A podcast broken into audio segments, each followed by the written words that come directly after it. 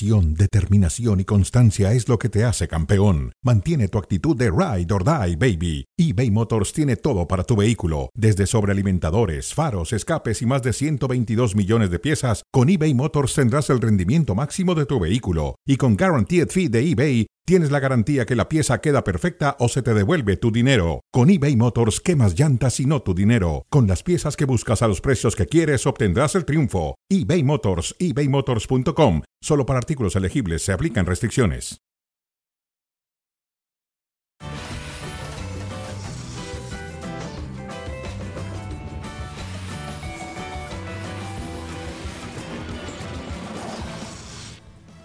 Hola, ¿qué tal? Muy buenas tardes. Estamos en cronómetro. Saludos a través de ESPN Deportes y Star Plus. Mauricio, ¿cómo estás? ¿Cómo estás, José Ramón? Buenas tardes. Bien, muy bien, todos. igualmente. Bueno, más adelante va a estar con nosotros Rodrigo Fáez, que se va, nos va a hablar del Barcelona, por supuesto, del Real Madrid, del Atlético de Madrid, que están terminando un partido en tiempo extra, ganando el Atlético por tres goles a dos. Pero bueno, vamos a ver y a platicar con Rodrigo. Rodrigo, ¿cómo estás? Saludos. ¿Qué tal, José Ramón? ¿Cómo estás? Muy bien. Ya conoces a Mauricio Maise. Hola, Rodri, abrazo. Sí. ¿Qué pasa, Mauri? ¿Todo bien? Bueno, hay quien dice que el Barcelona, si Xavi perdía, se iba Xavi, pero ganó para bien de Xavi y del Barcelona, le ganaron al equipo del Unionistas de Salamanca y con eso, un equipo de tercera, tercera división o cuarta división. ¿Qué división es? Tercera. Tercera. Bueno, bastante bajo. Tercera división, le ganaron tres goles a uno, empezaron perdiendo, remontó el Barcelona, metió a sus titulares y terminó ganando y ahora va a enfrentar al Sevilla, va a recibir en los cuartos de final de la Copa de España. Fue un buen resultado para el Barcelona, que pues yo no veo que disipe dudas, yo veo que jugó mejor frente a un equipo de menor calidad de los que ha enfrentado y jugó bien. ¿No Y te genera partido. dudas el primer tiempo del Barcelona contra un equipo de tercera división? No. Unionistas venía de ganar todos los partidos. Sí, y sí, pero había, estás- había Pero venido estás jugando hablando bien. de un equipo de tercera división, eh, José Ramón. Mira, el que, el, el que marca el tanto para darle la, la ventaja momentánea es Cundé. Estamos hablando de un eh, defensor. Valde hace el Y segundo, de- un y- muy buen gol. Sí, sí, estamos hablando de un lateral, o sea, de otro defensor. Eh, yo creo que en el funcionamiento este equipo no termina por dar ese salto de calidad que estamos esperando. No termina por encontrar ese partido que digas fue superior de principio a fin. No tardan en hacerlo, ¿no? Mi Eso querido Rodrigo Fáez. meses, cinco meses. En ese aspecto, eh, eh, José Ramón, estoy un poco más contigo que con Mauricio, porque al final el problema que tiene el Barça, eh, primero es que no arranca, pero segundo es que viene de donde viene. Es decir, el año pasado le salvaban los resultados, que con el 1-0, 0-1, mm, al final consiguió ganar la liga, pero es que este año que no le están acompañando tanto los resultados, el equipo necesita sí o sí ir poco a poco ganando terreno, ganando tiempo para ver si hay una cierta tranquilidad en torno a Xavi, en torno al equipo para mejorar en juego. Para mí, creo que, hoy el, el equipo en un campo muy pequeño, muy complicado, con mucho frío, creo que ha salvado la papeleta, que era lo que necesitaba, ser prácticos y a partir de ahora tienen que tener esa tranquilidad para crecer. Sí, estoy de acuerdo contigo, Rodrigo, porque estos equipos chicos se crecen mucho contra los equipos grandes y si hacen un gol, pues le ponen la situación muy difícil a cualquiera. Yo me acuerdo del famoso Alcorcón cuando le ganó al Real Madrid, no solamente le ganó, lo goleó, que fue un escándalo en el mundo entero. Todos aquellos antimadridistas festejaron ese triunfo, pero, y aún lo recuerdan, pero no se da mucho y todos los equipos que están calificando son de la primera división, que es normal, ¿no? Sí, sí, sobre todo. Y además teniendo en cuenta que Unionistas ya se eh, cargó este mismo año al Sporting de Gijón, al Villarreal, equipo de primera y que fue campeón de Europa League.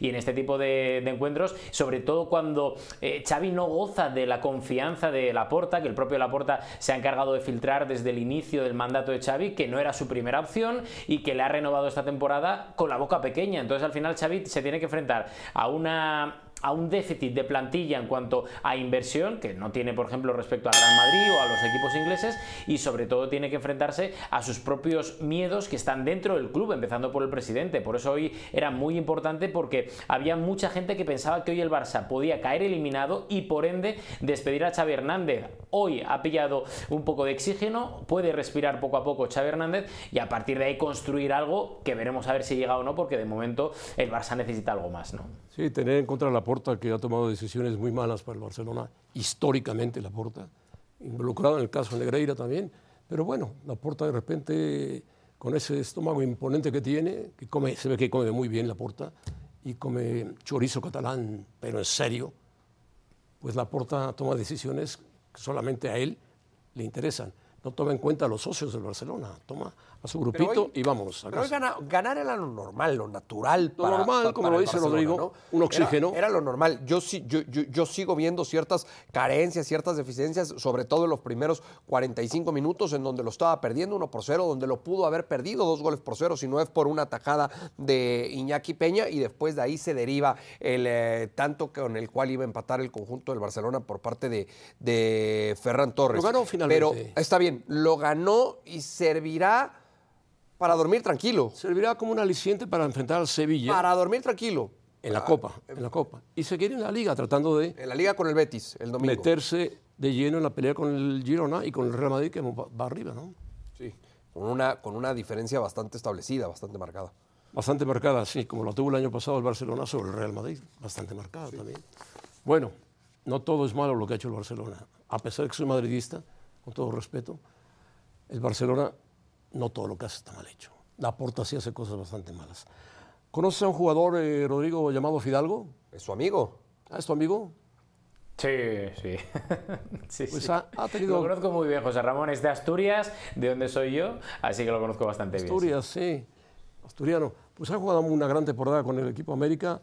Eh, ha sido para mí baluarte fundamental del América, jugador de una muy buena técnica, pasador, asistidor, no es goleador porque no se acerca mucho al área, pero es como el motor del América, es un jugador incansable en el campo de juego que ha demostrado sus cualidades viniendo del fútbol de la segunda división de España.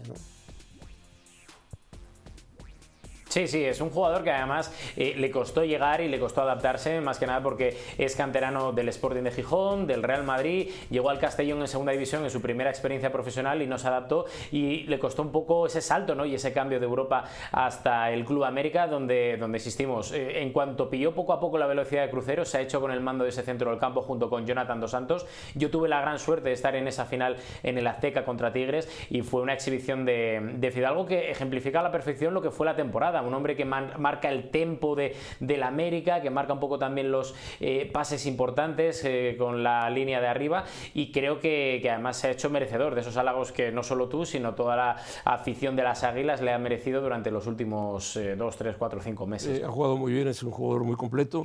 Hay gente que le gustan otro tipo de jugadores, pero a mí Fidalgo en lo personal encajado muy bien en el América y en el fútbol mexicano. para mí es de los mejores futbolistas que tiene por hoy la Liga MX. Eh, Rodri, ¿existe la posibilidad de que vuelva a España Álvaro Fidalgo? Se está rumoreando mucho aquí en España de que el Celta de Vigo primero y segundo el Betis andan detrás de él. Sí que es cierto que él tiene interés de varios equipos españoles, no solo españoles sino también europeos, pero la eh, realidad ahora mismo es que el Celta no tiene presupuesto para eh, intentar acometer el fichaje de, Fidalgo y segundo el Betis, el problema que tiene es que está ahora mismo eh, sin director deportivo. Ramón Planes, ex del Barça, era su director deportivo hasta hace una semana y ya se ha ido hacia el fútbol árabe y ahora mismo hay un casting de directores deportivos en el Betis y es casi imposible que ahora mismo el Betis pueda pensarse siquiera el hecho de, atacar el fichaje de, Álvaro Fidalgo. Veremos a ver en qué queda todo, pero sí que es cierto que hay intereses de varios equipos españoles y europeos y lo único que, es eso, yo por las fuentes que manejo dentro del entorno de Fidalgo, oferta como tal de momento no ha llegado absolutamente nada y él está muy muy centrado en el América, está feliz en México y sobre todo contento, ¿no? Bueno, pues seguramente Rodrigo se quedará en el, en el América, está contento y está feliz en México y ha dado resultado. Bueno, creo que está terminando el partido del Real Madrid contra el Atlético de Madrid, el clásico, una vez más, le quedan 20 segundos, algo así, y lo va ganando el Atlético de Madrid, ¿no, Rodrigo? Sí, por cuatro goles a dos en un partido muy, muy apretado, otra vez, que nos hizo recordar lo que pasó en la semifinal hace una semana en Arabia Saudí, precisamente, de la Supercopa de España, donde se forzó la prórroga tras el empate en los 90 minutos, aquí también, y donde el Atlético Madrid en este caso ha sabido aguantar mucho más y mucho mejor la prórroga a nivel físico que hace una semana. Se puso por delante con un golazo espectacular de Griezmann con ese 3 a 2 y acaba de marcar Rorro Riquelme el 4 a 2 para el Atlético Madrid cuando ya va a puntito de terminar el partido y el Real Madrid se va a quedar sin una opción importante de un título esta temporada, como es la Copa del Rey, por lo cual se tiene que centrar en la Champions, en la Liga, y esto deja también a los de Simeone con un espaldarazo muy, muy importante y como uno de los claros favoritos para ganar el título de la Copa del Rey, ¿no? Sí, se convierte favorito el Atlético de Madrid junto con eh, el Barcelona, si el Barcelona retoma el, el paso del triunfo. Para mí sí, para mí incluso yo pongo por encima al Atlético de Madrid que al Fútbol Club Barcelona, eh, sabiendo cuál es la urgencia de ambos clubes de, tener que conseguir un título, ¿no? Sobre todo el Barça esta temporada.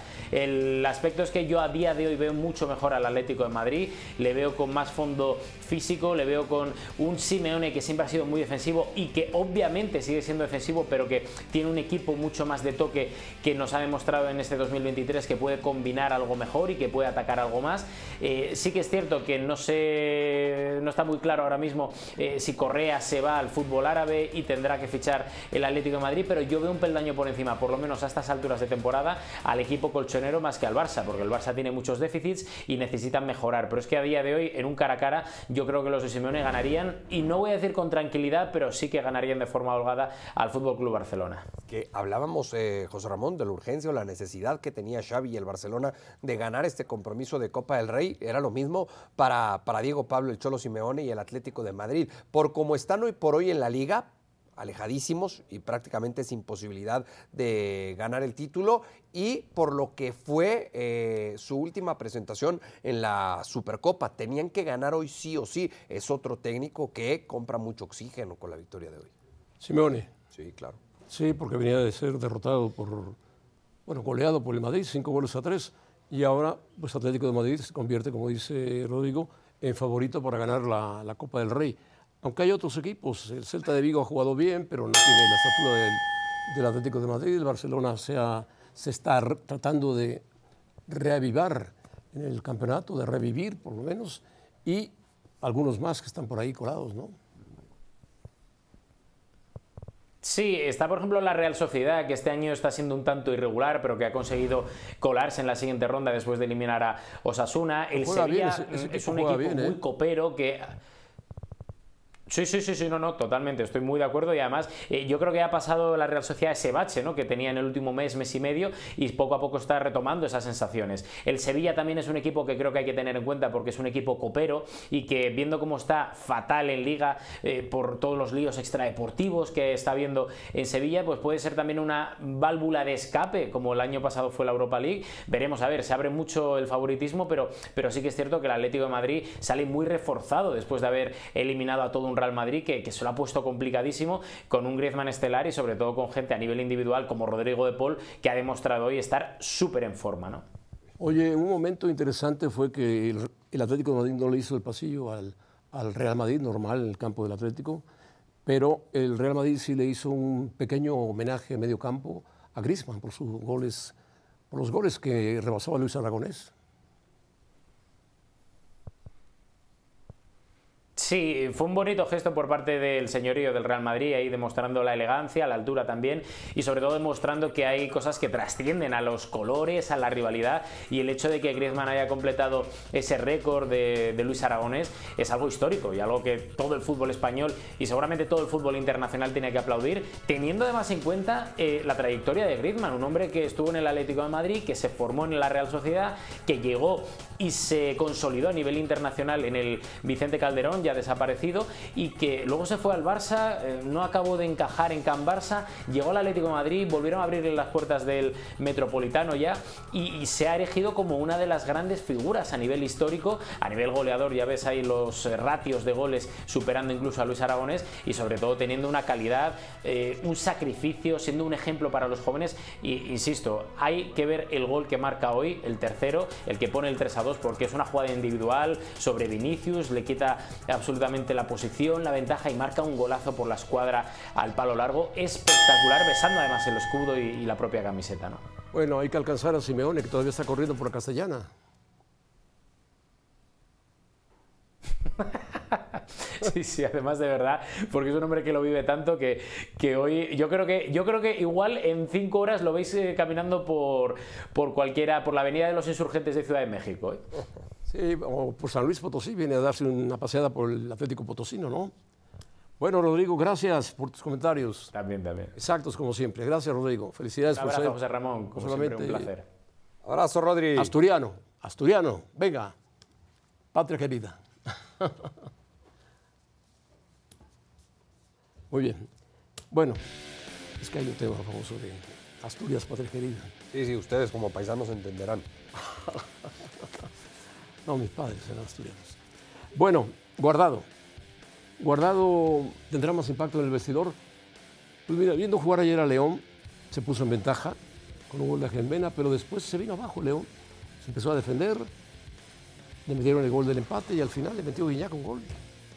Sí, yo tenía mucha curiosidad por ver el planteamiento de, de Baba al ser este su, su- primer compromiso en el fútbol mexicano. Juega 4-3-3 con un medio centro y dos interiores. El medio centro Fidel Ambriz, los interiores Medina, eh, que viene, eh, uruguayo que viene eh, con Baba de Liverpool de aquel país, y con el jefecito Rodríguez. Cabida tiene Andrés Guardado en este mediocampo de León y para mí va a aportar lo mismo en lo futbolístico que en el vestidor.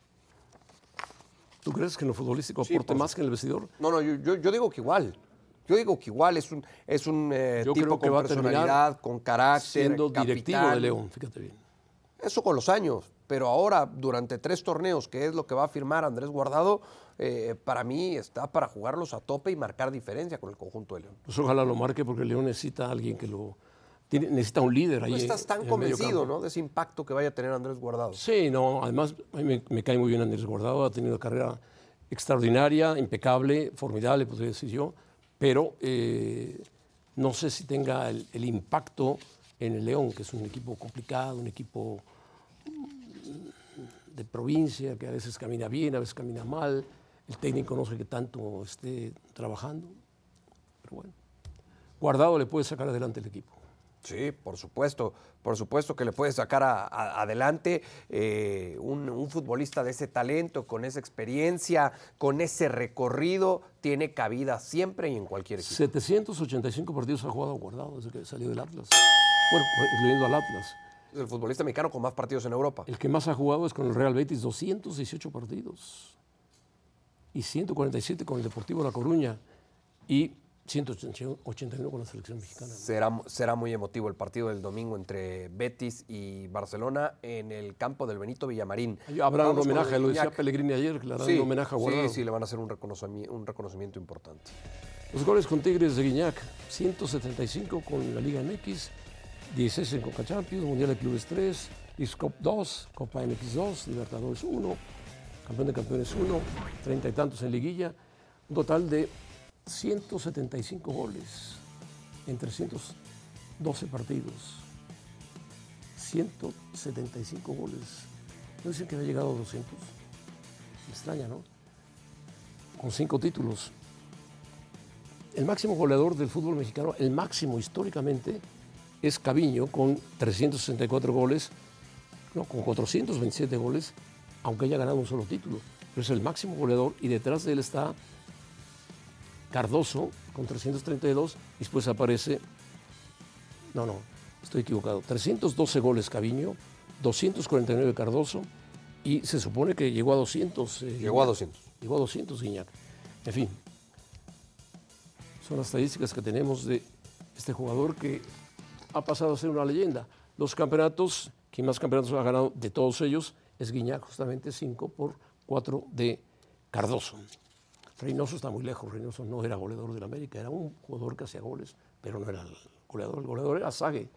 Sí, era, Sague. era- era más un generador, Carlos Reynoso, ¿no? Eh, di- distribuía muy bien la pelota y tenía muchísimo Sí, talento, Sague- Carlos Sague se Reynoso. quedó en 197 goles. Pero si hablamos de goleadores como tal, eh, en cuanto a extranjeros, de lo mejor que ha venido al fútbol mexicano, yo hablaría de Gignac y Cardoso. Guiñac y Cardoso. Sí, no, y Caviño, porque no lo viste jugar. No lo vi jugar. eh, Tenía un arranque explosivo, era poderoso, le pegaba muy bien a la pelota, cabeceaba, remataba, tiraba penales, todo. Sí. A ver, yo creo que dentro, en- en- entre los tres podemos eh, destacar a uno. Yo siempre digo que cuando hablamos de quién es el mejor, mucho influye si lo viste o no. Claro, Caviño pudo haber jugado en la selección del 82 con Brasil en lugar de Serginho. Pero bueno, no lo llamaron porque el fútbol mexicano en Brasil decían Caviño, ¿de dónde salió Caviño? Pero bueno. Jorge Sánchez está borrado en el Porto, no juega en el Porto, no le ha ido bien en Europa este Jorge Sánchez y pues parece que ha puesto una oferta a Cruz Azul en la mesa para que Jorge Sánchez venga en lugar de Escobar.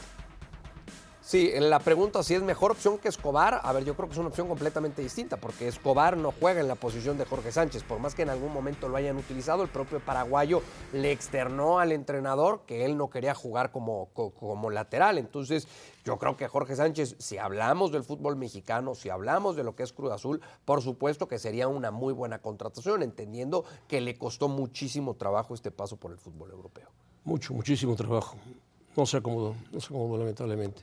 Y en el Porto, bueno, en los Países Bajos no anduvo bien, en el Porto era muy criticado y finalmente se quedó sin jugar, ya no lo llamaban. Sí, en el Ajax le costó mucho trabajo el proceso de adaptación. Después tuvo un par de oportunidades en Liga de Campeones. Fue muy criticado en, en- en- Países Bajos como tal, no solo en Ámsterdam, donde juega el conjunto del Ajax. Y después el traspaso al Porto. Y creíamos que en el Porto, por lo bien que le ha ido a muchos mexicanos, se iba a hacer de un lugar y también le costó mucho trabajo. Bueno, pues regresa a Cruz Azul, a ver cómo le va en Cruz Azul a Jorge Sánchez. Esperemos que le vaya mejor. Y Alexis Vega regresa a Toluca. Calificaremos su paso por Chivas.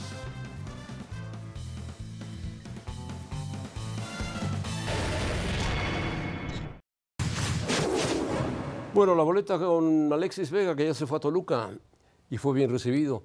Por cierto, fue muy frío el comunicado de Chivas sobre Alexis Vega. Le dijo, Se lo ganó pulso, Alexis. Adiós y hasta luego.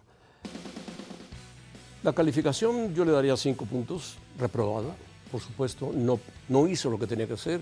Llegó con un eh, pago muy alto de Chivas, cerca de los 7, 8 millones de dólares, y no jugó nada bien, nada bien. Y cometió indisciplinas. No hay forma de aprobar el paso de Alexis No, Vega no, por, no, el, por el. Guadalajara. Eh, en términos de indisciplina, en términos físicos, en términos de lo poco que le ayudó o que le aportó al equipo para ganar algo.